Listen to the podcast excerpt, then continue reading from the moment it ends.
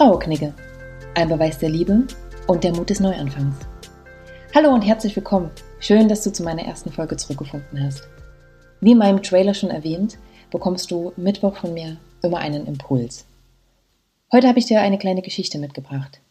Eine Geschichte von Jörg Zink, die zu dem heutigen Thema sehr gut passt.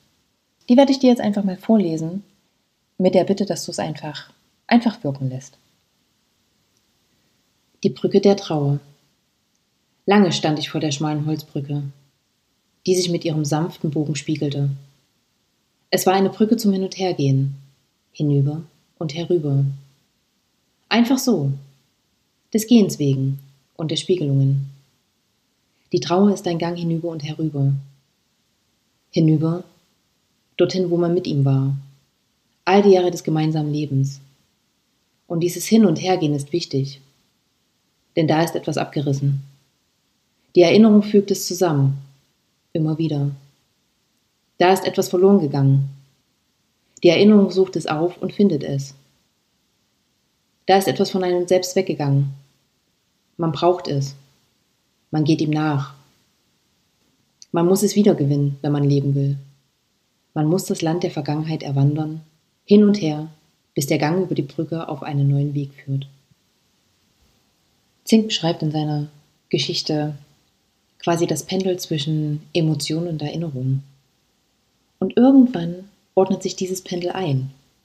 Du spürst einfach ganz bewusst, wie viel Dankbarkeit für die gemeinsam verbrachte Zeit mitschwingt und wie warm sich das anfühlt, diese Erinnerung stets in unserem Herzen zu tragen. Und vor allem, wie viel Kraft sie uns verleihen, irgendwann den eigenen, mitunter auch unbekannten Weg zu gehen. Ich lade dich jetzt dazu ein, Zinks Worte mal ganz bewusst wirken zu lassen. Und zum Nachlesen findest du seine Geschichte auch nochmal in den Shownotes. Und ich bitte dich, mal in dich hineinzufühlen. In welcher Region deines Körpers breiten sich Gefühle aus? Und wie empfindest du diese? Sind sie leicht? Sind sie schwer? Sind sie betrübt? Oder sind sie sogar erhellend?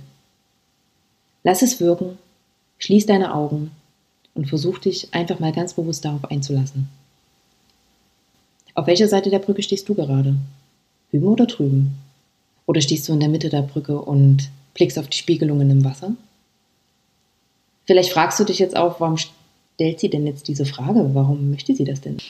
Dazu eine ganz kurze Anekdote. Ich habe kürzlich mit einer guten Freundin gesprochen und vom Hintergrund weiß ich auch, dass es da gerade um, um eine Verlustgeschichte geht. Also habe ich sie gefragt, wie geht's dir? Und sie hat einfach nur gesagt, ja, nicht gut. Aber sie konnte nicht direkt definieren, was sie fühlt. Also, wo es herkommt. Ist es so in der Bauchregion oder wo kommt dieses Gespür her? Wenn ich darüber nachdenke, ist das ganz, ganz oft in Gesprächen so, mit vielerlei Menschen, mit denen ich so einen ganzen Tag spreche, es wird immer gesagt, ja, das fühlt sich halt so an, aber man geht der Sache nicht wirklich auf den Grund. Ich bin einfach davon über, überzeugt, wenn du dich mit dem Gefühl auseinandersetzt und es ganz konkret für dich wird, wie es sich gerade anfühlt, was es konkret für ein Gefühl ist, dass du dann auch weißt, was du tun kannst, damit es dir besser geht. Deshalb probier es einfach mal aus und Lass dich überraschen, was passiert. Auf welcher Seite der Brücke ich stehe und welche Erinnerungen bei mir aufkommen. Und was das konkret mit Trauma zu tun hat, erfährst du am Sonntag. Hier im Trauerknicke Podcast. Ich freue mich auf dich. Bis dahin, von Herzen für dich, deine Luisa.